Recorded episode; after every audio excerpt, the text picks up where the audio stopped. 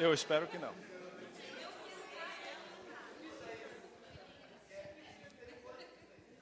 Ok, eu tenho que ter uma, eu tenho que dar uma resposta para o Mi, né? Por causa que ele me ofende direto, mas tem uma história bacana, tá? Dizia um carinha que dava palestra direto, né? E que a pouco, cada vez mais requisitado, requisitado, contratou um motorista, tá? E o motorista levava ele porque ele tinha que descansar, sentava no fundo e tal, descansava enquanto ia, né? Depois de umas 100 palestras, mais ou menos, o, o motorista se encheu, né? Ele disse: Hoje eu vou dar palestra e você vai sentar no fundo, tá? tiro e queda, né? Chegaram no local, né, o pessoal não conhecia ele só de nome, né? Sentou o palestrante no fundo, né? E o motorista sentou na frente. E deu a palestra fantástica, fantástica, né? Aí chegou o período de pergunta. Aí o cara fez uma pergunta, né? Putz, o cara não fazia ideia, né? O cara, a saída dele. E para mostrar que essa pergunta é tão ridícula, vou pedir para o meu motorista lá no fundo responder.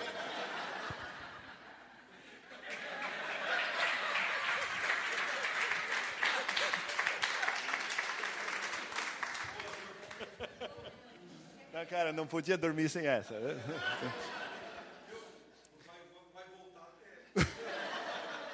Correndo, né? Alguém tem uma bicicleta aí?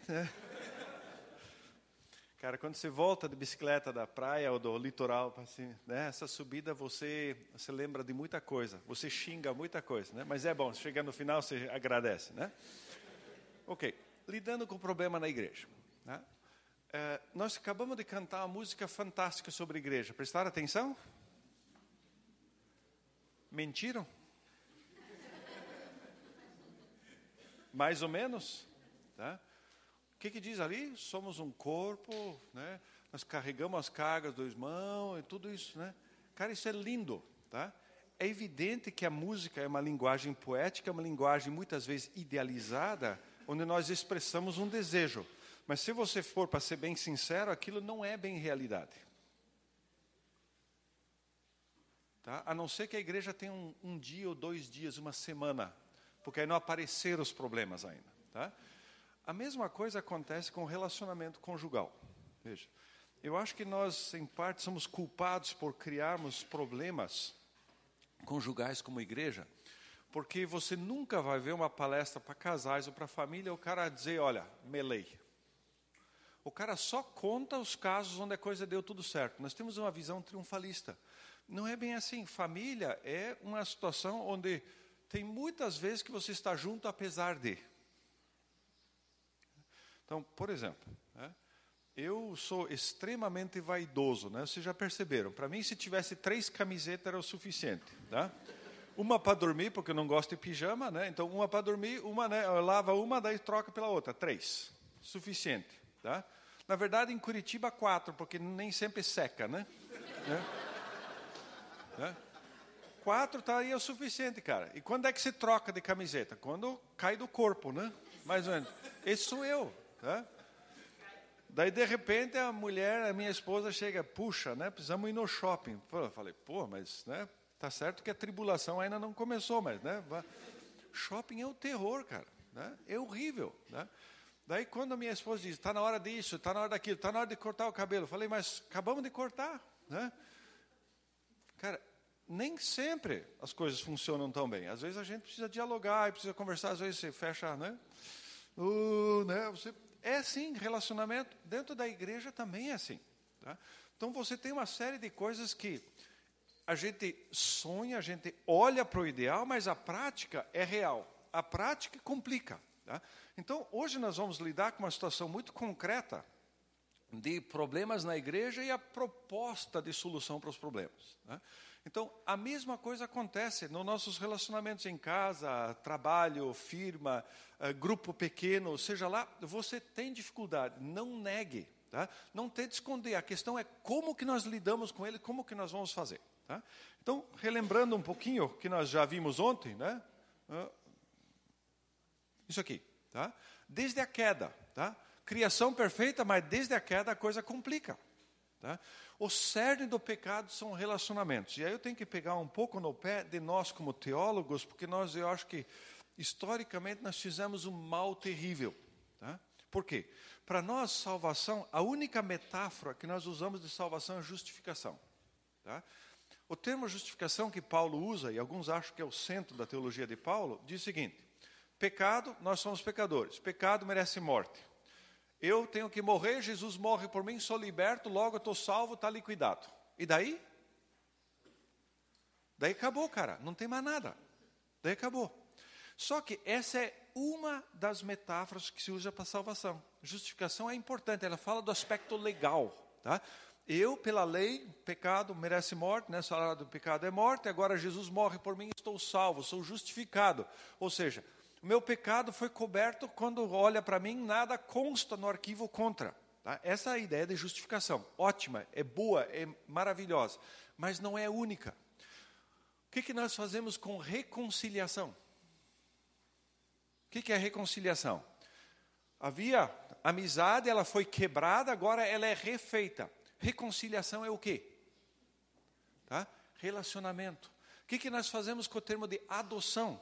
Você passa a ser parte da família, relacionamento. E você tem outras metáforas que nós, que nós usamos que fala do relacionamento e que fala de alguma coisa que não é um ato legal que aconteceu, por exemplo, no passado, como justificação, aconteceu, estou salvo, está liquidado, mas relacionamento, reconciliação, é alguma coisa que vai adiante. A adoção, ok, aconteceu, mas o, o efeito perdura.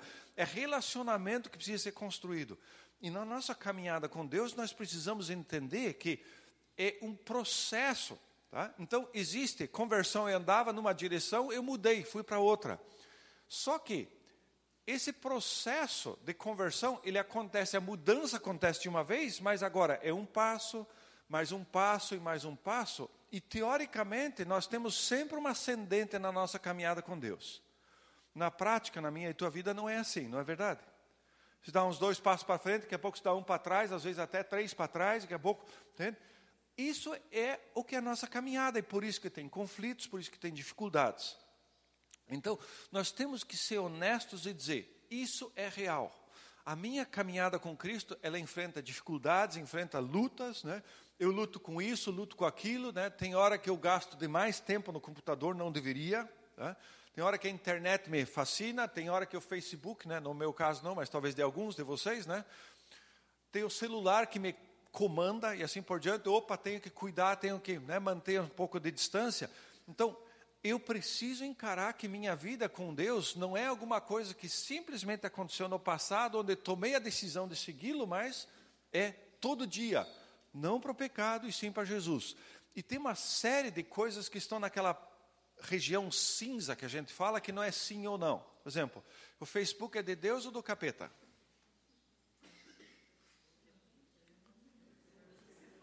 É cinza, é cinza, tá?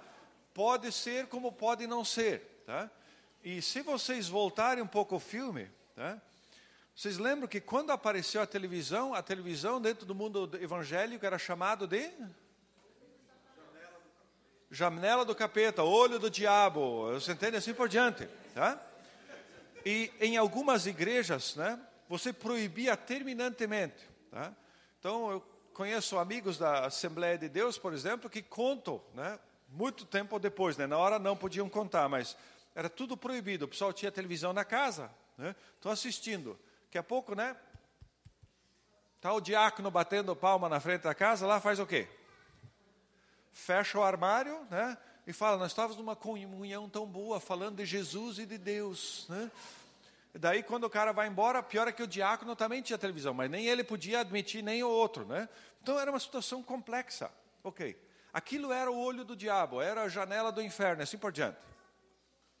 Acabou, foi exagero. Hoje, por exemplo, qual a, como qual é, que é a nossa relação, por exemplo, com alguma dessas coisas? Né? E veja, dá para começar por televisão, dá para ir para a internet, dá para ir para esporte, dá para ir para música, dá para ir para uma série de coisas, tá? que estão nessa área cinzenta, complexa, onde Pessoalmente, acho que como igreja, nós não estamos nos ajudando mutuamente a ter um controle da coisa. Para ser bem sincero, a coisa nos controla, nós só não podemos admitir. Então, quando a gente fala sobre internet, a única coisa que nós falamos sobre internet é o quê? Cuidado com a pornografia. Tá? Cuidado, pornografia do capeta. E o restante? a pornografia da moda, a pornografia do esporte, a pornografia de nos ocupar o tempo inteiro e assim por diante. Sobre o que, como é que nós ajudamos as pessoas nesse sentido? Creio que nós fechamos o olho para isso. Tá? E vamos ser bem sinceros, se a televisão lá atrás era problemática, a internet hoje, que tem, é muito útil, muito necessária. Né? O meu trabalho exige internet o tempo inteiro. Né? Quando eu faço revisão dos livros, tem que estar com os dicionários abertos, tem que estar olhando e checando mas ela às vezes nos consome de uma maneira tal muito mais forte que a televisão no passado. Então, nós estamos no mundo, né? estar no mundo sem ser do mundo é uma complicação do caramba. Isso tudo é resultado da queda. E a queda, ela afeta em especial, como a gente viu esse quadro ontem, os relacionamentos. Tá? Então, nós estamos do lado direito, isso nos caracteriza hoje. É rebelião, é inimizade, confusão. Veja, nós não estamos falando aqui do aspecto legal, tá? de que eu sou justificado por Jesus. Nós estamos falando dessa continuidade do dia a dia com Jesus, que é caracterizado bastante por esse aspecto. E nós precisamos lidar com ele, precisamos ser sinceros e precisamos encarar a coisa. E por isso, eu escolhi para a gente tratar alguma coisa que nós temos na carta aos Filipenses. Tá? O que, que nós temos aí? Paulo está na prisão e escreve a carta. Tá? O que, que acontece? Vai lá para o livro de Atos, você vai ver algumas coisas interessantes que acontecem. Que tipo de coisa acontece ali? Paulo está em Troade e ele quer ir para a região da Bitínia ali, né? E diz que o Espírito não permitiu. Ele quer de novo e né, travou de novo. Não sabemos bem como foi, mas até que alguém diz: vem para a Europa, vem aí para a Macedônia, nos ajude. Alguns acham que talvez fosse até Lucas, mas não se sabe bem ao certo. Eu tenho uma visão e diz: vem. Pois é, ele chega à cidade de Filipos, que é a primeira cidade depois de atravessar o mar. É uma cidade que é complicada, porque ele vai para a sinagoga e não encontra sinagoga na cidade, tem poucos judeus. É uma cidade, um reduto militar, muitos uh, militares uh, ficam ali, de, né, que se aposentam, vão para essa região. Tá? Complicado. Bom, primeira convertida é Lídia, que lida com púrpura, ou seja, elite, elite, elite, lá de cima. Tá? Segundo convertido é aquela ex-profetisa que fica correndo atrás de Paulo, né? dominada por o espírito de Piton, que fala ali, que diz, esse é Paulo e tal, exorciza ela, segunda convertida. Né? Terceiro é o carcereiro.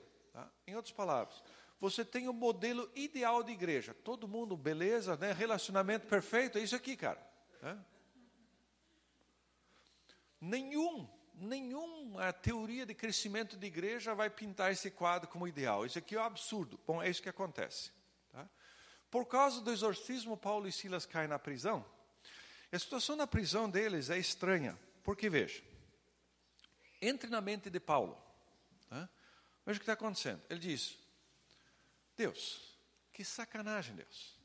Eu estou querendo ir para levar o evangelho para onde o evangelho não chegou, você fecha as portas. Eu tento de novo, você fecha as portas. Você me manda para cá, eu venho para cá, faço o correto, exorcizo a mulher aqui, né, tiro o demônio dela. Agora você me põe na cadeia. Pô, Deus, que sacanagem. Você perdeu a cabeça. O que, que aconteceu com você? Não é essa a postura de Paulo. Qual é a postura de Paulo e Silas? Estão ali na cadeia, louvando a Deus pela situação. Sabe o que, que imagino Paulo orando? Eu imagino Paulo dizendo assim: Deus, problema é teu. Tá? Você fechou as portas, me mandou para cá, se vira comigo. Estou aqui agora, obedeci, agora se vire comigo. E Deus diz: chá comigo. Tá? Terremoto, tá? beleza. Tá? Bom, aí o pessoal da cidade fica assustado, né, porque né, os presos ali estão soltos e tal. Quando percebem que Paulo e Silas são cidadãos romanos, diz: pode ir embora. Aí Paulo diz: sem chance. Vocês foram macho o suficiente para nos jogar na cadeia, agora que sejam macho para vir pessoalmente nos despedir. Subiu a cabeça de Paulo? Acho que não. Eu acho que o que Paulo está fazendo aqui é o seguinte: tá? se vocês nos perseguiram, os crentes que ficaram, a igreja que vai permanecer aqui, vai sofrer a mesma perseguição. Se os caras vierem oficialmente e nos despedirem e pedirem perdão, vai ficar mais difícil eles perseguirem a igreja que fica para trás. Talvez ajudou um pouco, mas a igreja continua perseguida igual. Tá? Filipos é uma situação complexa, mas quando você lê a carta aos Filipenses, você percebe que é um relacionamento próximo que Paulo tem com essa igreja. Né? Aonde está localizado isso no mapa? Tá? Está ali, né? Vocês veem o mar Mediterrâneo embaixo ali, né? Grécia, Turquia aqui para o lado direito. Filipos, então, seria a Macedônia, né? Essa região ali, Grécia, Macedônia, que nós temos hoje. Tá? Esse é o quadro que nós temos. Muito bem, agora vamos para a realidade igreja. O que, que nós temos aqui? Nós temos uma questão de briga, de problemas acontecendo na igreja. Que tipo de problema acontece na igreja? Tá? Já vamos entrar em detalhes. Antes disso, tá? qual a ideia? Quando tem briga na igreja, tá? ela afeta o testemunho. As pessoas dizem, espera aí, mas a igreja é assim e tal. Tá? Pessoalmente, eu acho que, em grande parte, quando a igreja ela é detonada pela sociedade, ela é culpa nossa. Por quê? Em primeiro lugar, nós pintamos a igreja como se ela fosse ideal. Nós, quando encontramos ou nos deparamos com qualquer pessoa, nós batemos no peito e dizemos, eu, igreja, eu sou melhor do que você. A pessoa diz, tá bom, então prove. E daí, quando tem conflito, quando tem dificuldade, e volta e meia os conflitos que acontecem na igreja deixam marcas mais profundas do que até de empresas e assim por diante. Tá? Aí o pessoal diz, e daí? Quando você tem o crente que supostamente ama o próximo, mas luta só por si mesmo, né? toda a natureza humana se mostra forte, o pessoal diz: pô, mas você está dizendo. Então, eu acho que em parte o problema é nosso mesmo, que nós nos dizemos ideais, nós dizemos que aqui é perfeito e na prática não é bem assim. Quando acontece briga na igreja, pode levar a pessoa a se afastar da fé. E o que a gente percebe, né, e vocês certamente já tiveram encontros também, Pessoas que vêm de algumas igrejas onde são destruídos pela igreja, né? existe manipulação forte. Para você recuperar esse pessoal para a igreja, às vezes é tão difícil. Né? A percepção minha de algumas conversas é que parece que o dano feito na pessoa é tão profundo, tão forte, como equivalente ao abuso sexual. Você conversa, a pessoa até responde aqui, não, eu concordo, eu sei que é verdade, mas na hora de ir, ela não consegue. Parece que trava. Tá? Porque foi maltratado de uma maneira tal, né? por exemplo, uma pessoa abusada de criança, muitas vezes quando se casa, depois olha para o marido como abusador, é um terror. Tá? A mesma coisa acontece com a igreja. Tá? Então foi abusada espiritualmente ou emocionalmente pelo pastor, ela entende tudo. Quando se junta outra vez à igreja, ela olha para o líder, para o pastor, como o abusador lá de trás. Um terror, é bem difícil. E pode levar. Dentro de Filipos e no Império Romano, os cristãos são vistos como uma ferida da sociedade. Por quê? Em alguns lugares, eles são chamados até de ateus, porque eles recusam todos os outros deuses e só tem o deles. Então, o culto ao imperador, que na região da, da Turquia atual, da Ásia Menor, é muito forte, as cartas do Apocalipse mostram isso claramente, tá? É um problema sério. Além disso, eles não veneram os ancestrais. Todo animista, né? essa, essa religião que venera os espíritos da montanha, o espírito da árvore, da água, assim por diante, você não dá atenção para os ancestrais, você é contra a família, você é contra a estrutura da sociedade. Então, Paulo, no primeiro capítulo, está falando: olha, vocês precisam agora, vocês estão inseridos dentro desse contexto complexo, vocês precisam ter a noção de que vocês são cidadãos do céu em primeiro lugar e não daqui. Em outras palavras, vocês são, da, vocês são do mundo, mas vocês não são do mundo. Vocês estão aqui, mas não pertencem a isto aqui. E para que isso aconteça, vocês devem zelar pela união entre vocês, como corpo. Essa é a, isso é o que Paulo está dizendo. E aí nós chegamos no capítulo 2, onde mostra exatamente a problemática que nós estamos tendo. Tá? Capítulo 2, eu coloquei na Almeida 21 aí, né, se vocês querem acompanhar na sua Bíblia. Né, então, podemos ler. Tá? Então, diz assim: Portanto, se há em Cristo alguma exortação, e essa palavra exortação aqui, né, é, como eu sei que vocês todos estudam grego com Dimas, né, então eu preciso responder um pouco. Essa palavra exortação é um problema de traduzir, porque é a palavra paracaléu.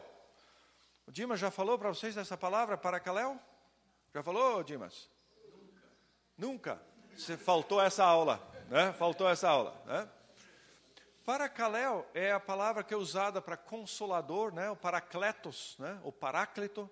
É um terror traduzir essa palavra, porque ela pode ter uns dez significados. Pode ser exortação, conforto, mil coisas, tá? E quem traduz tem dificuldade. Tá? Então, alguns vão traduzir né, exortação, ou consolo, ou conforto, assim por diante. Tá? Encorajamento, assim por diante. Então, se há em Cristo alguma exortação, ou consolo, alguma consolação de amor, alguma comunhão do Espírito, se há qualquer sentimento profundo ou compaixão, completai a minha alegria para que tenhais o mesmo modo de pensar, o mesmo amor, o mesmo ânimo, pensando a mesma coisa. Quem escreveu aquela música anterior tinha esse texto em mente, certo? Hã? Não façais nada por rivalidade nem por orgulho, mas com humildade. E assim cada um considere os outros superiores a si mesmo. Cada um não se preocupe somente com o que é seu, mas também com o que é dos outros. Ok. O que você está vendo aqui, nós já vamos entrar em detalhes, mas veja, ele está dizendo, né, se há, ou já que em Cristo nós temos uma série de coisas, então vivam. Tá? E o que, que é esse viver? Ele diz, não façam por rivalidade, orgulho e tal. Por que, que Paulo é tão específico? Fala em rivalidade, orgulho, mas tem humildade, considere outro superior a si mesmo. O que está acontecendo na igreja? Está acontecendo exatamente isso. Né? Existem brigas, existem desentendimentos, e veja que a igreja é nova. Né? Não é igreja de 200 anos, é uma igreja nova. Tá? Paulo fundou ela alguns anos depois, está escrevendo e está vendo a dificuldade. Ok, o que eu fiz foi o seguinte: eu coloquei no texto da mensagem, só para a gente ter um, uma, um comparativo, para a gente ter as palavras um pouco mais do nosso mundo. Diz assim: se vocês receberam algo de bom por seguir a Cristo, se o amor dele fez alguma diferença na vida de vocês, se estar em comunidade do Espírito significa algo para vocês, se vocês têm um coração, se vocês se importam uns com os outros, veja um montão de se's. Tá? Agora, façam-me um favor, concordem um com o outro, amem um ao outro, sejam amigos de verdade. Não joguem sujo. Não bajulem ninguém só para conseguir o que desejam. Ponham o interesse próprio de lado e ajudem os outros em sua jornada. Não fiquem obcecados em tirar vantagem. Esqueçam-se de vocês o suficiente para estender a mão e ajudar. Vamos dizer, uma porrada, né? Não é pouca coisa, tá? Literalmente o cara pega e vai de sola direto. Então o que nós temos aqui? Tá? Nós temos que Paulo está apelando, vocês que já começaram a vida com Cristo com o Espírito. Tá? E outra vez, né, vou remeter vocês ao Dimas. Tá? Existem quatro Cs em grego. Tá? Quatro Cs.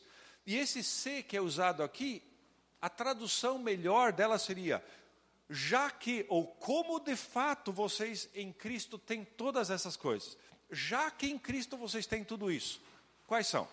Vocês têm conforto, encorajamento no sofrimento. A igreja é perseguida. Ela sofre, ele diz, vocês têm conforto. Que tipo de conforto? Tá? É o conforto que você vê em outras passagens nas Escrituras, onde o escritor vai dizer: está sofrendo? Segura as pontas, você está em boa companhia. Lembra dos profetas lá atrás? Lembra dos apóstolos? Lembra de Jesus? Você está em excelente companhia, porque os caras estão sofrendo, já teve outros que sofreram antes. Segundo, você tem o consolo trazido pelo amor.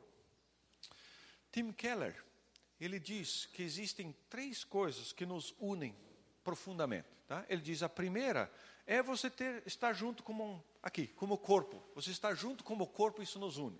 Segundo, o que une mais do que isso é você fazer algo junto. Tá? Então, uh, por exemplo, vocês vão fazer uma, uma refeição e tem uma equipe que trabalha junto na cozinha para fazer uma refeição. A interação é outra, o convívio é outro. Tá? Ou vocês trabalham junto num projeto missionário, esse envolvimento um com o outro é totalmente diferente. E o terceiro aspecto que une ainda mais profundo é sofrimento. Quando você sofre junto, tá? quando você está literalmente, acaba toda a máscara, acaba tudo porque você está na pior.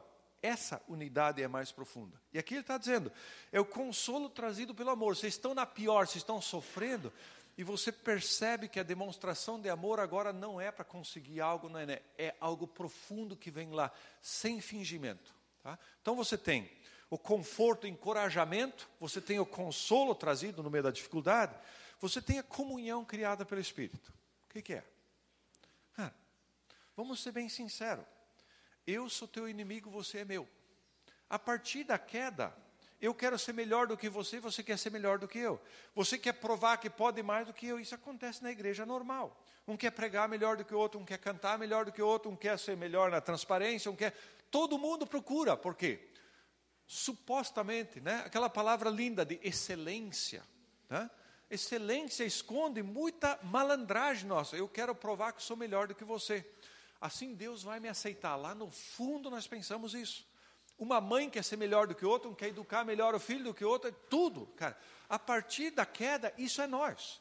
Então está dizendo aqui, nós temos comunhão criada pelo Espírito, ou seja, nós somos um corpo. E só dá para atribuir a Ele, porque se dependesse de nós, sem chance, cara. Tá? E o quarto, compaixão e misericórdia que Deus demonstrou. O que, que é compaixão e misericórdia? O que, que merece um traste? Você é um traste, não sabia? Soa mal, né? Quando você passou a ingressar à igreja, você não falou que era um traste? O teu testemunho não foi assim? Eu era um terror e Jesus me resgatou, não foi assim? Se você não falou isso, não devia nem ser admitido na igreja, tá? Voluntários? Não, desculpa, né? Não, deixa quieto aí, né? Os caras estão falando em incluir pessoas, a gente quer mandar embora, né? A igreja é o único grupo onde você entra, você tem que provar que é ruim para entrar. Veja, o clube, qualquer outra coisa, né? Atestado de bons antecedentes, né? relatório da polícia, tudo isso, você tem que provar que é bom. Na igreja, você tem que provar que é o contrário. Se você não chegar e dizer eu sou ruim, eles não te admitem. Pelo menos não, não deveriam. Né?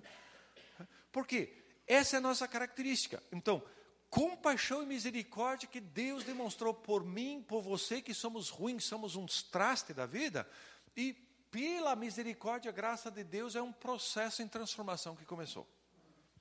Então, volta o filme.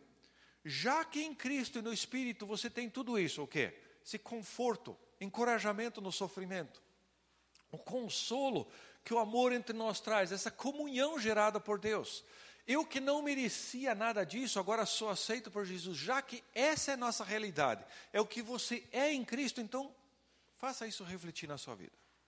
Ou seja, lembra? A justificação, isso aconteceu no passado, ele diz, agora mostre, ou seja, comece a caminhar com isso como base na sua vida. Já que isso aconteceu com você, então viva. É quase como Paulo dissesse assim para nós: seja o que você é. Entendeu? Já que você é isso, já que isso aconteceu com você, então viva de acordo. Deixa eu tentar usar um exemplo. Um aluno meu citou uma situação. Tá? Uma igreja em Santa Catarina, ele diz: teve um culto, né, onde uma pessoa veio de cadeira de rodas, complicado, mas oraram por ela e a pessoa de fato saiu andando. Tá? Tipo uma coisa impressionante, um milagre. Só que tinha um problema. Tá? ele estava, ele era um funcionário público e ele estava encostado por causa da deficiência dele. Exatamente. E agora, tá? Bom, o cara resolveu criativamente a coisa. Durante a semana ele andava de cadeira de rodas, na igreja ele chegava sem cadeira de rodas tinha que manter a aparência aqui e ali, para manter os benefícios aqui e ali. Porque se o cara voltar para a cadeira de rodas, para a igreja, o cara dizer, opa, o milagre não aconteceu. Se ele ali fora, ele perde o benefício. Então ele vive os dois mundos numa boa. Beleza, aí então, beleza, estão conversados. Alguma coisa está podre. Tá? Então, o que Paulo está dizendo é, já que aconteceu isso com vocês, já que vocês são isso, por favor, então sejam. Tá? Como assim? Não estou entendendo. Paulo diz assim, completem minha alegria. O que, que é completar a alegria? Ele está dizendo, minha alegria depende do bem-estar de vocês. Veja, eu estou investindo em vocês e se vocês estão bem, eu estou bem. É como um pai, como uma mãe, que se sente bem quando o filho está bem. Tá? Quando o filho está complicado, cara, é, é difícil para a gente. Né? Então, essa é a noção. Vocês completem. Né? Eu já estou feliz que o Evangelho chegou e que já fez essa, essa tarefa na vida de vocês, mas para completar isso, tá? façam o quê? Tenham o mesmo modo de pensar. Obviamente, aqui nós não estamos falando que todo mundo tem que concordar em tudo. Se, por exemplo, numa diretoria da igreja, como a de vocês, vocês têm. Quantas pessoas são, Laudir? Doze. Se doze concordam, onze são supérfluos. Concorda? É? Não? Quem não concorda vai embora. É, louco. É? Se um só fala e todo mundo concorda, terminou. Tá? Se você que já tem uma caminhada com Deus, você só lê um livro que concorda com você, não leia, cara. Tá? Não leia. Leia um livro para te desafiar. Leia alguma coisa que vai fazer você. Opa! Tá? Esse, é o, esse é o desafio para a gente. Então, quando diz aqui, tem o mesmo modo de pensar, veja, o mesmo propósito, a mesma direção, é isso que nós queremos. Para chegar lá, um vai dizer por aqui, outro vai dizer por ali, e nós precisamos dialogar junto para descobrir o que Deus quer de nós e como chegar lá. Mas o propósito, a direção, a vontade de chegar lá precisa ser a mesma. Segundo, tenham o mesmo amor um pelo outro. E ele vai nos provocar profundamente. Tá? O amor começa quando a necessidade do outro é prioridade. É, tem um amigo meu lá na igreja que é ciclista igual eu. Né? E ele já tem um pouco mais de idade que eu, e juntaram uma turma que encontrou ali via né, WhatsApp, sei lá, foram fazer uma, um passeio de Fortaleza até São Luís, né, de bicicleta. Então fizeram lá, acho que em que uns 15 dias, fizeram que uns 900 quilômetros. Ele voltou assim impressionado. Ele diz, cara, turma de 55 a 65 diz, nunca vi um bando tão egoísta. Ele diz, né, chegavam, né, qualquer beco, né, achavam uma pousada para passar a noite, né, eles estavam em nove, né, então a pousada ali pagavam 20 reais para ficar na pousada e tinha o café, então eram em nove, tinha nove pães ali. Ele diz, literalmente, o primeiro chegava, já sentava na mesa, já pegava dois pães e um ia ficar sem. Ele diz, estou pagando, eu mereço. Não quer saber. Chegavam na cama ali, tinha que escolher, já pegava a primeira cama e que se dane o mundo. Ele diz, negócio impressionante. Se fosse adolescente, mas só de, né, de segunda, passando para a terceira idade, um negócio absurdo. Isso é nós. Tá? Tenham o mesmo amor, ou seja, a necessidade do outro tem prioridade. Não por educação, mas por convicção. Ou seja, o que você precisa? Como posso te ajudar? O que você está precisando? Terceiro, tenha um só espírito harmonia em vez de briga motivado por egocentrismo. Eu sei, eu sei, eu, eu, eu e eu. Tá? Não tem coisa pior do que conversar e conviver com uma pessoa que cada terceira palavra é eu. Tá? Vocês sabem muito bem disso. Tá? É terrível. Tá? Largue mão disso. E quarto, tenham uma só atitude, uma postura, um alvo comum. Nós estamos por causa do quê? A igreja existe para Tá? Então, vocês estão atirando para onde? Para onde deve ser. Tá? Muito bem, o que, que acontece? Quando eu e você sofremos, nós começamos a reclamar de Deus e do próximo. Já percebeu? Acontece alguma coisa inesperada para você. Tá? Tipo, tá? o despertador não tocou, você perdeu a hora. Tá? Ah, alguém bateu no teu carro, você perdeu o emprego, é, entende? aconteceu alguma, né, qualquer lance. Primeira reação minha e tua, ô oh, Deus, ô, oh, estou pagando dízimo, pô, estou em dia, mensalidade, pô, da onde? E você começa a reclamar de Deus e do próximo também, todo mundo tem que levar a culpa. Tá? Então o que acontece? Paulo está dizendo, não pense, né, nem passe pela tua cabeça ambição egoísta. Ou seja, eu quero progredir porque geralmente eu quero progredir dentro da igreja, ela tem a ver com alguma coisa egocêntrica, egoísta.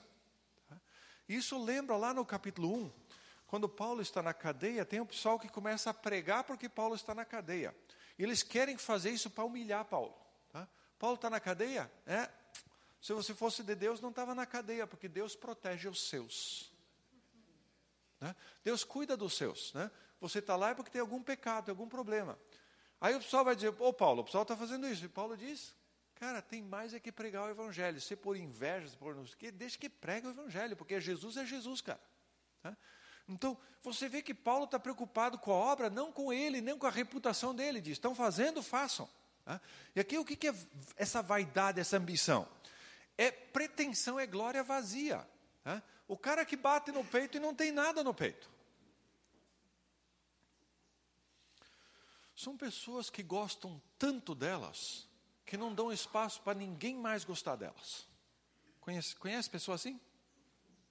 Ele fala tanto de si que quando ele começa a falar de si, você sai correndo, porque você não aguenta mais. Tá? E normalmente é vazio, é falso. Tá? Então, o que você está tendo na igreja é esse tipo de coisa. Então, gente que quer ser mais do que o outro. E Paulo tenta corrigir isso, falando: ó, tem que ter humildade. Considere o outro superior a você. O que, que ele está querendo dizer com isso? A necessidade, o que o outro precisa é prioridade na sua vida. Veja que isso é complexo para nós em termos de família, em casa, imagine como igreja. Tá? Então, você passa por alguma coisa, você vê uma oferta em qualquer lugar, né? Para mim é livro, roupa nunca é, né? Mas livro daí começa a ter, dá aquele, né? As lombrigas se acordam, tá? Ok. Eu estou precisando minha esposa, meu filho ou filha. Você para para pensar ou a hora que atingiu, puxa, é oferta, não dá para perder. Humildade é considere a necessidade do outro superior à sua. Considere o outro. Tá? Não é falsa modéstia, tá? porque isso é nojento. Né? O cara que posa de humilde, mas é orgulhoso, tá? dá um troço ruim na gente. Tá? Isso aí não é por aí. Tá? Humildade é o quê? É a visão correta de si mesmo. Diz, ok, eu sei quem eu sou, e é isso. Tá? Cuide dos interesses dos outros. Igreja agora o que o outro está precisando. Comece a, né, literalmente nesses dias e tá até agora, comece a olhar ao redor. Diz, o que o outro está precisando? Quer ver? Ó? A minha e a tua reação normal quando a gente vai para o culto é, né, puxa, quero ver o que vai ser hoje, quero ver quem lidera o louvor hoje, porque se for aquele já complica, se aquele pregar, bicho, é uma desgraça, não, não suporto mais. Espera lá, você está indo basicamente para servir e não para ser servido. Porque se você é plateia, você é um terror, cara. Plateia não tem lugar no corpo de Cristo. Porque plateia é o cara está sentado lá e diz: estou pagando, estou dando a minha, minha, minha estou pagando minha mensalidade, estou em dia, posso exigir. Cara, chegue no culto, chegue na reunião, comece a olhar ao redor e diz: quem é que está precisando de algo hoje? Normalmente você olha só para o semblante da pessoa e você diz: esse está precisando. Faça isso uma prática sua.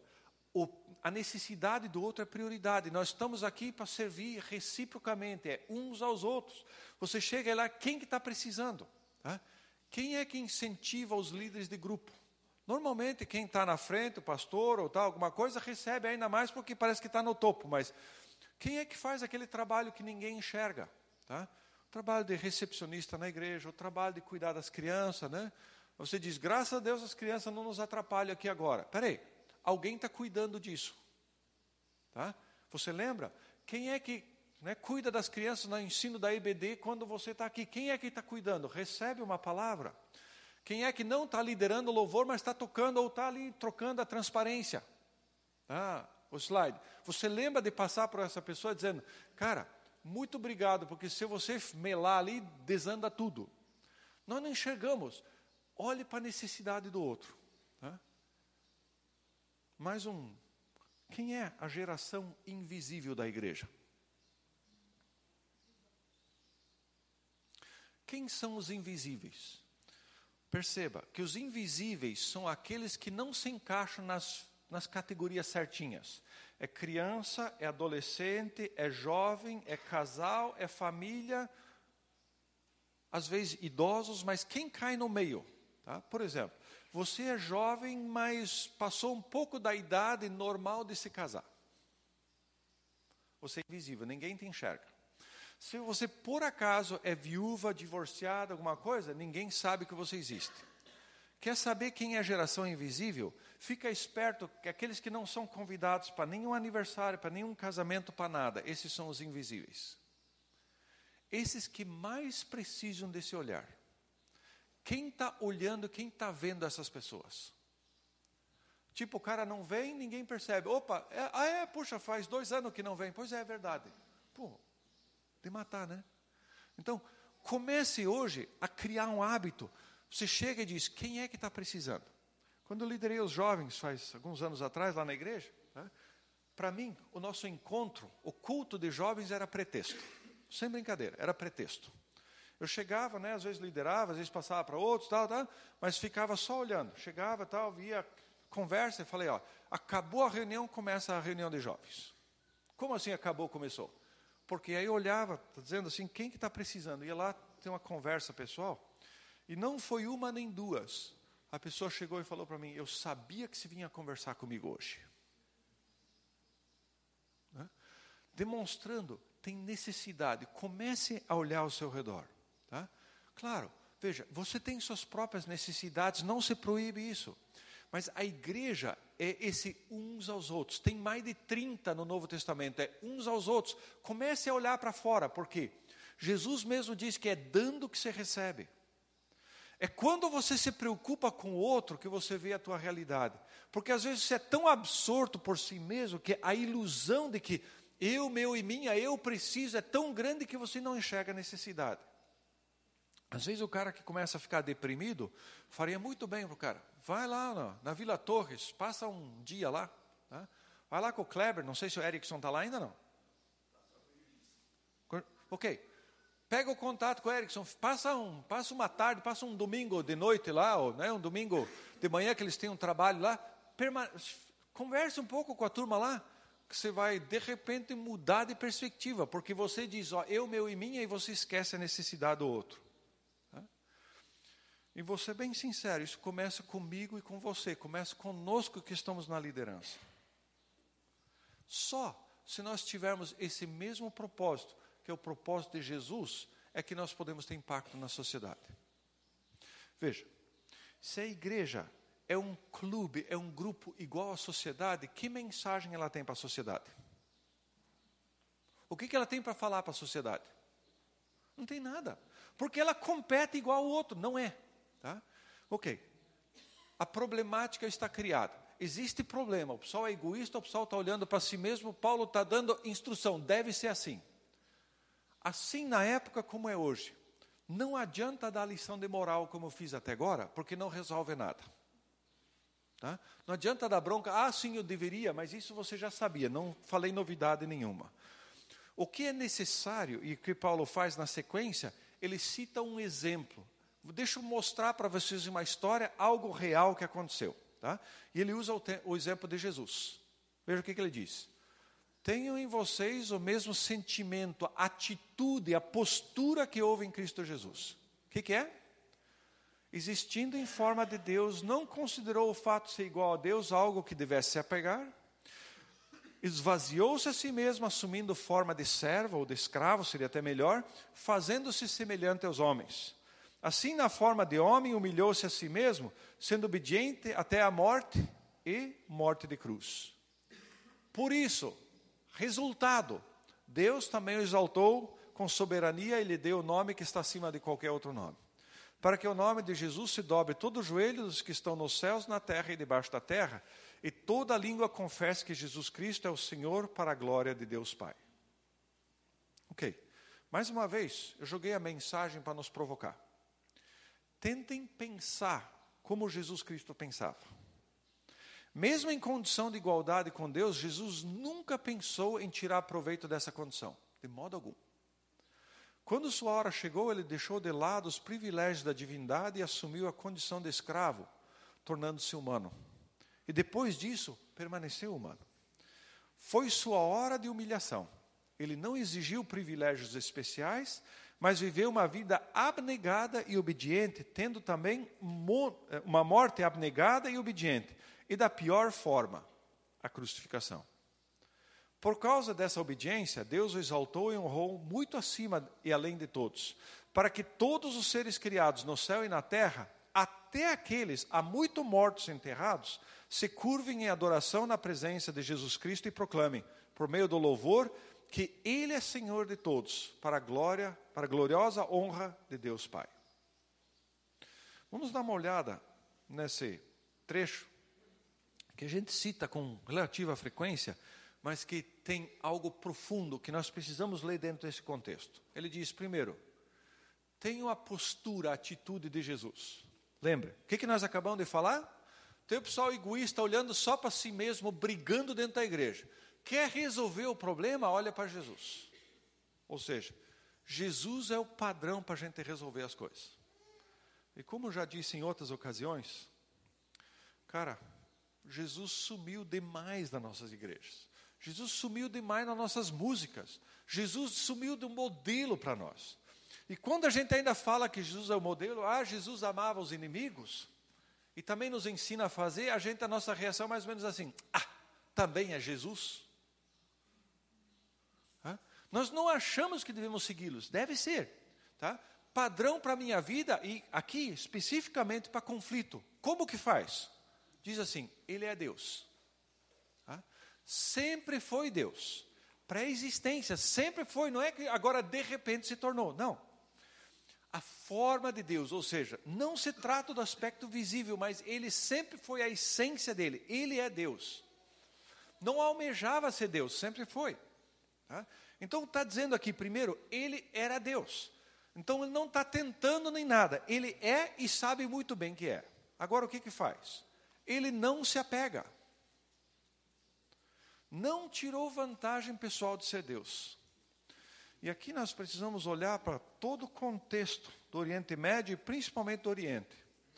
Os déspotas, os imperadores, eles se chamavam Deus e filho de Deus, e isso depois se transferiu para Roma, que vai né, no início, de, só depois que ele morre, mas Domiciano, no tempo, né, no final do Novo Testamento, ali no Apocalipse, ele já se fala Senhor e Deus. Tá? Eu sou o cara. Não, ele não é. Lembra de Mateus 4, Lucas 4, onde o diabo leva Jesus para ser tentado e diz: Se és filho de Deus, se você é. Não, não tem nada de se você é, ele é. Tá? Agora, a essência de Deus, isso nós precisamos corrigir o nosso pensamento, que não é o cara que manda e cala a boca a todo mundo. Veja, a essência de Deus é dar-se. A essência de Deus não é esse mandar egocêntrico, eu faço o que eu bem entendo. E vocês estão em Samuel, né, estudando na igreja. Lembra que Davi é um contraste fortíssimo com Saul, mas quando se cai em 2 Samuel 11, né, a situação de Davi e Urias, você tem alguns sinais apontando antes disso que vai ter problema. O que, que é? Ele aumenta o harém dele, vai aumentando e vai acrescentando pessoas ao harém, porque é típico dos reis da época que eles têm três coisas: muitas mulheres, ou seja, um harém, muito dinheiro, muita riqueza e um exército poderoso. Deuteronômio 17, que fala nas orientações para o rei, diz: não vai ter muitas mulheres, não vai acumular riqueza e não vai ter muitos cavalos para não ter um exército muito forte. Porque senão o cara bate no peito e diz: sou eu. Riqueza, Davi, o despojo entrega para o Senhor. Tá? A questão da, das mulheres ali ele não cuida. Tá? Cavalo de guerra, tranquilo, né? É, cavalo. Cavalo para os carros de guerra ele também cuida. Mas as mulheres ele descuida. E quando você vê o cara descuidando, se diz: vai dar zica. Tá? Não deu outra. Vê a mulher, ele diz: Eu sou rei, eu mando, pode catar, trazer. Quando descobre que é mulher de um soldado importante dele, diz: Não interessa, porque eu sou rei, eu mando. Sai fora, Davi. Tá? Ele não saiu fora. Tá? Ele caiu na armadilha. Então, a ideia de Deus é: a cruz mostra quem Deus é. A cruz não é acidente. A cruz é Deus mostrando exatamente quem Ele é. Ele se dá, ele se doa pelo próximo. Adão e Eva, ser como Deus conhecedor do, mal, do, do bem e do mal, eles agarram. Não é o que acontece com Jesus. Ele abre mão, tá? Ele vai. Terceiro, esvaziou-se e assumiu forma de escravo. Mesmo Deus, ele assume forma de escravo. Tá? Não é só aparência, é essência. O que, que é um escravo? É alguém que vem sem direito, sem privilégios, sem nada. Tá? Ele não tem significado, veja. Eu sou agora, ele deixa de ser para servir o próximo. Eu sou agora pau mandado por vocês.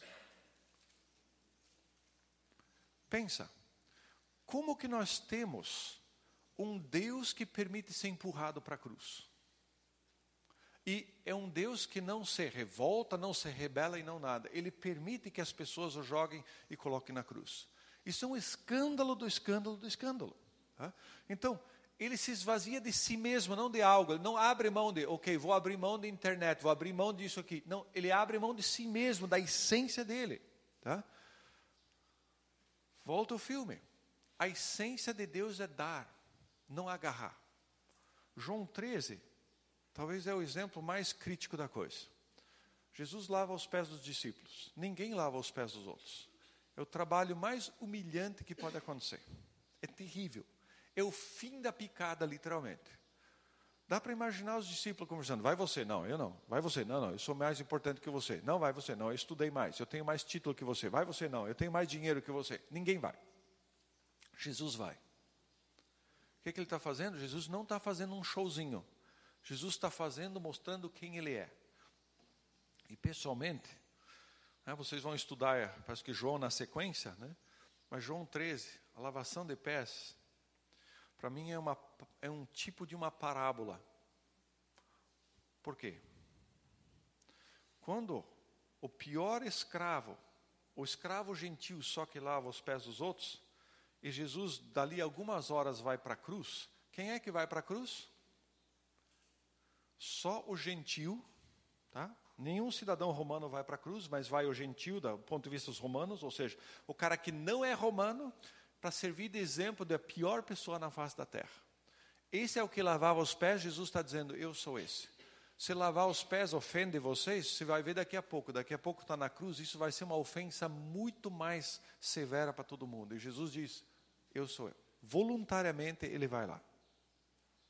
Eu me entrego porque isso faz parte da minha essência, isso sou eu. Tá? Entregar-se, dar-se é o que eu sou. Mais um detalhe: semelhante aos homens. Na encarnação, ele se torna escravo. Totalmente humano, sem deixar de ser Deus. Bom, aí é um problema, tá? que vem toda a discussão dos teólogos. Né? Jesus abre mão do que até que ponto é? E nós não sabemos exatamente como funciona.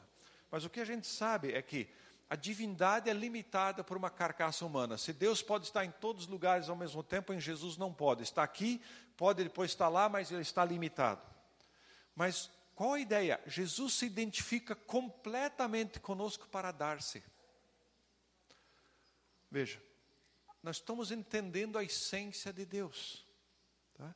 E parece que essa essência de Deus nos fugiu um pouco. Veja, nós cantamos muito sobre Deus. Deus supremo és, você manda, você é soberano. Está tudo verdade, é tudo correto.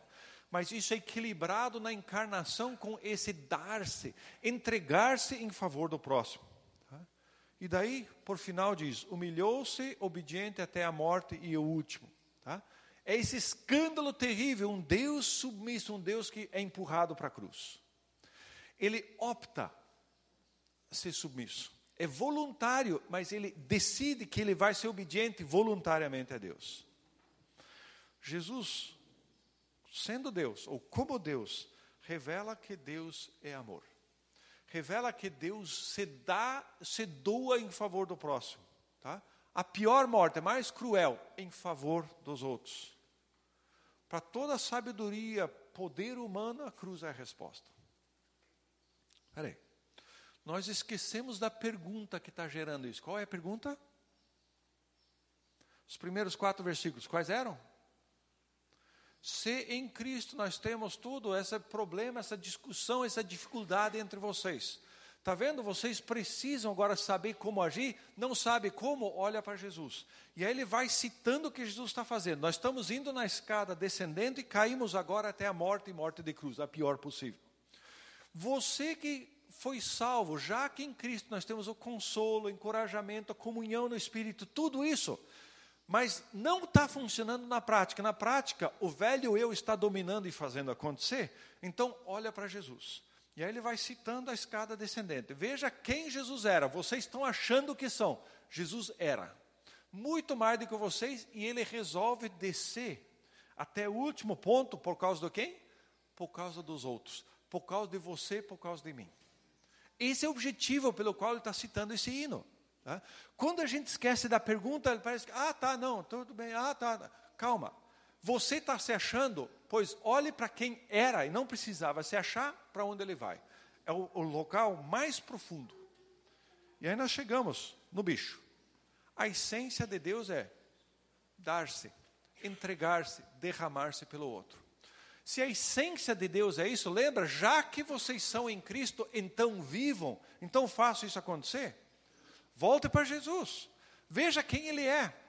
Mas o fato de que Ele desceu até, né, o fato de que Ele encarna e se identifica conosco, o pessoal diz: não queremos. E esse é o motivo pelo qual Jesus também hoje é rejeitado. Porque o pessoal quer um Jesus que manda, um Jesus que cuida de tudo, me dá tudo o que eu quero. Quando Jesus diz, opa, o caminho é um pouco diferente, o caminho é auto-sacrifício e tal, uh, complicado. Não é por aí. E a gente foge desse. Na época, julgaram ele na cruz. Tá? Nós queremos um Jesus de poder que supra o que eu preciso. Jesus, estou precisando. Jesus, faz um milagre para mim, estava precisando. Jesus, eu estava precisando de um outro, uma outra calça, um outro carro, um outro não sei o quê. Jesus quer me dar. E você entende? Só usar Jesus como nosso boy, como nosso né, garoto de recado que resolve o nosso problema. E aí vem a pergunta: o que é uma igreja então? Veja, é poder, é fraqueza. É mandar, é comandar ou é servir? É ser abençoado ou abençoar? É dar ou receber? Para um pouquinho. Tá? Pensa comigo um pouquinho. Você vai ter absoluta certeza que os livros que você vai ler sobre igreja e sobre todas as estratégias vão estar né, com foco no lado esquerdo. É poder, é mandar, é ser abençoado, é receber, e isso que nós vendemos. Só que Jesus vende um outro plano. O plano de saúde de Jesus é o da, da direita. É um plano de fraqueza, é um plano de servir, de abençoar e de dar. É dar sem favor de. Dá para entender por que tem conflito na igreja? Obviamente.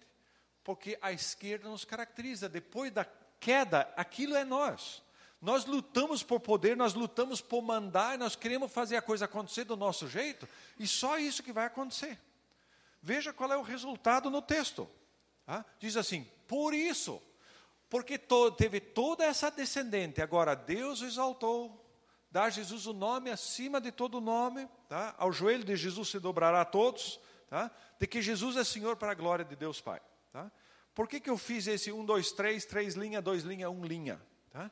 Isso é um método bíblico que a gente chama de quiasmo. Tá? Pergunto para o Dimas depois, ele vai dar muitas dicas de vocês. Tá?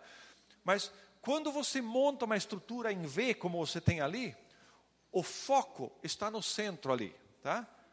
Ao qual eh, todo joelho se dobrará e toda língua confessará. Ele é o cara. Ele é o centro. Porque ele se doou, ele se entregou, ele foi as últimas consequências por mim e por você. Está tendo problema, dificuldade na igreja? Olha para Jesus. Olha para Jesus. Ele é o cara. Tá? Deus responde a essa ação de Jesus. Ah, esse estava no plano dele, ele responda. Não é automático, não é causa e efeito, não é fazer para receber. Leia muitos livros e você vai dizer, a gente né, investe em Deus, você dá um, recebe cem, você, você entende? É a melhor poupança que tem. Não, isso não é desse jeito. Tá? Dar para receber, eu estou fazendo para ter retorno, isso é egoísta, isso é egocêntrico, tá? isso é farsa da autonegação, não tem nada a ver. Tá? Autonegação não é um fim em si mesmo. Veja, que Jesus se entrega não por ele, Jesus se entrega por mim e por você. Deus é entregar-se, apegar-se. Não é que Ele está fazendo para te impressionar, nem para fazer você, puxa, que exemplo. Nada disso. Não é para aparecer bem na foto. Tá? Não faz e daí tira um selfie. Tá? Nada disso. A ideia é pelo outro exatamente oposto dos filipenses. Eu quero ser melhor, eu preciso ser servido, tá? eu achar, preciso achar meios de me autopromover, tá? e piso na cabeça do outro para subir, porque a vida é assim. Obviamente que Jesus é o oposto disso. Você acha que terminou? Bom, aguente comigo mais três minutos, eu vou mostrar que não terminou. Paulo começa Filipenses 1 dizendo: Eu sou escravo de Jesus, não sou apóstolo, sou escravo. Segundo, Timóteo diz ali que ele se sacrifica, ele está interessado no bem-estar dos outros, isso é o trabalho dele. Está preocupado com Cristo e dos seguidores de Cristo. Ele se torna escravo por causa do Evangelho. Ele faz, está imitando o modelo de Jesus. Tá? Adiante. Você tem mais um, mais um exemplo. Tá? Você tem, você tem o exemplo de Epafrodito. Tá? Ele imita o padrão de Cristo. O que, que ele faz? Tá? Ele vai ajudar Paulo, leva a contribuição da igreja para Paulo. Diz ali que ele viajou por causa dessa situação, adoeceu e quase morreu em favor do próximo. Essa é a ideia. Irmãos, sigam unidos o meu exemplo e observem os que vivem de acordo com o padrão que apresentamos. Paulo está dizendo: olhe para Jesus, depois olhe para mim, olhe para Timóteo e para Afrodito. Vocês têm modelos entre vocês. E o último modelo, capítulo 4, você tem Evódia e Sintique. Tá? Eram líderes da igreja, tinham influência. Mas, de repente, tá? no meio do trabalho, aconteceu um problema. Tá? Inicialmente, dão a sua vida pelos outros, estão imitando esse modelo, mas aconteceu um problema e que é normal que aconteça. Tá? Agora, são personalidades fortes, divergem de opinião e, pelo jeito, estão arrebentando a igreja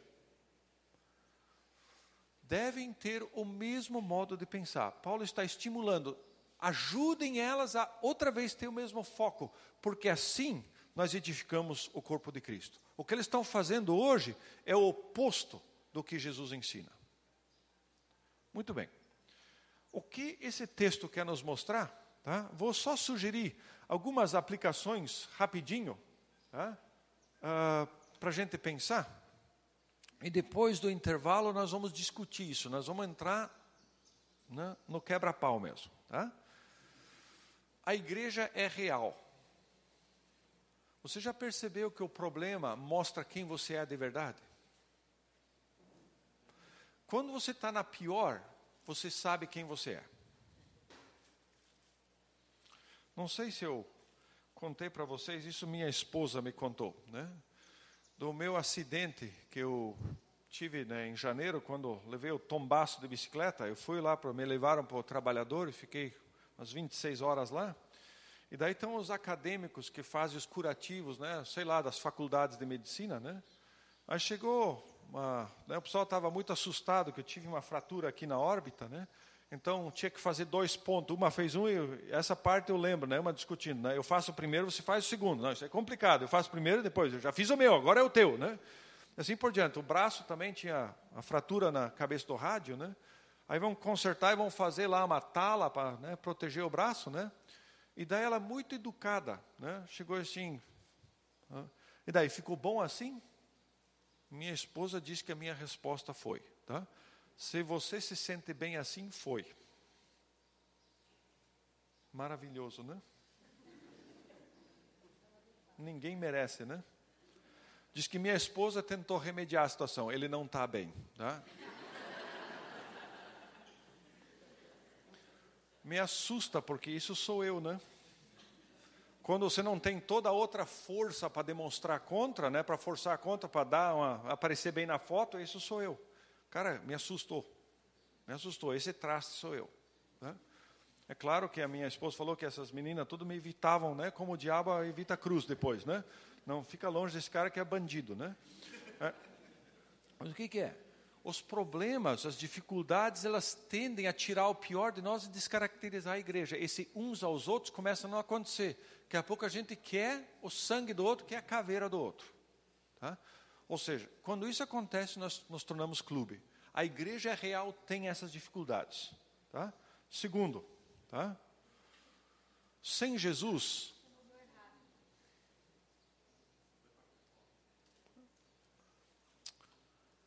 sem Jesus, igreja não é igreja.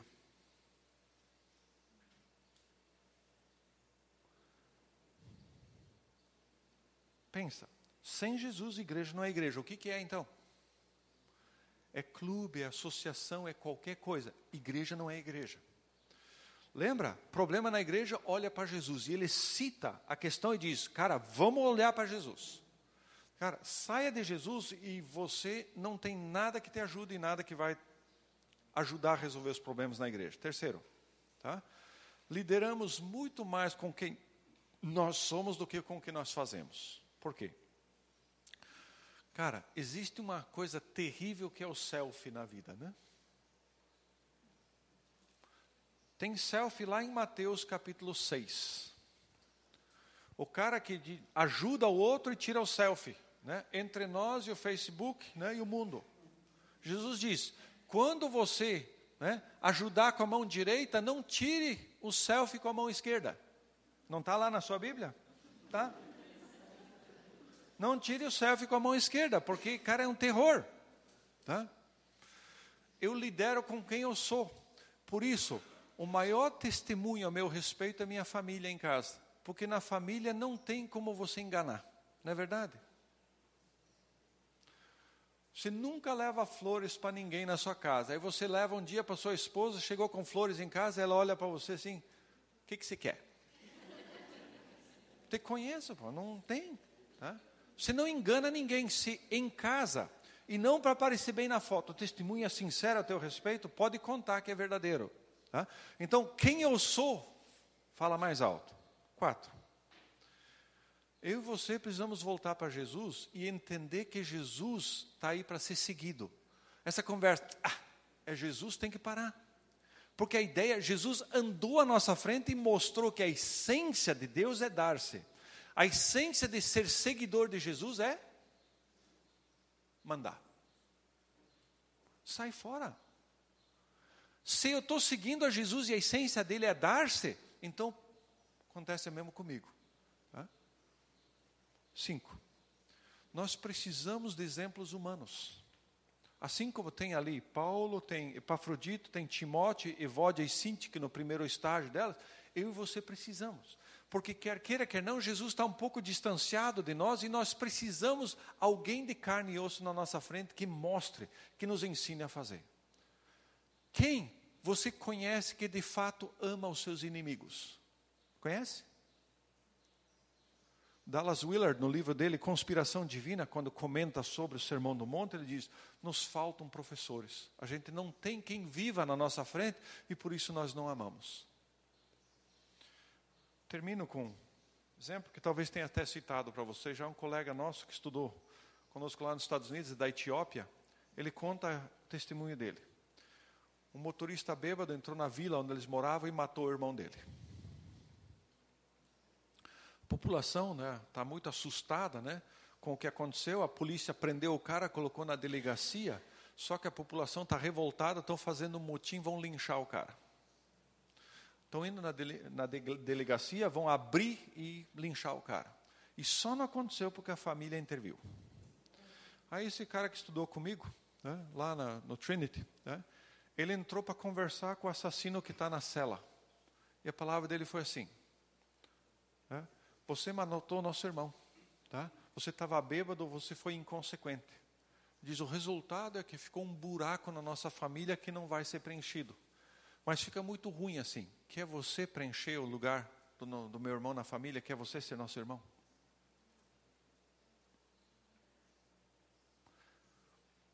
Sabe o que é o pior?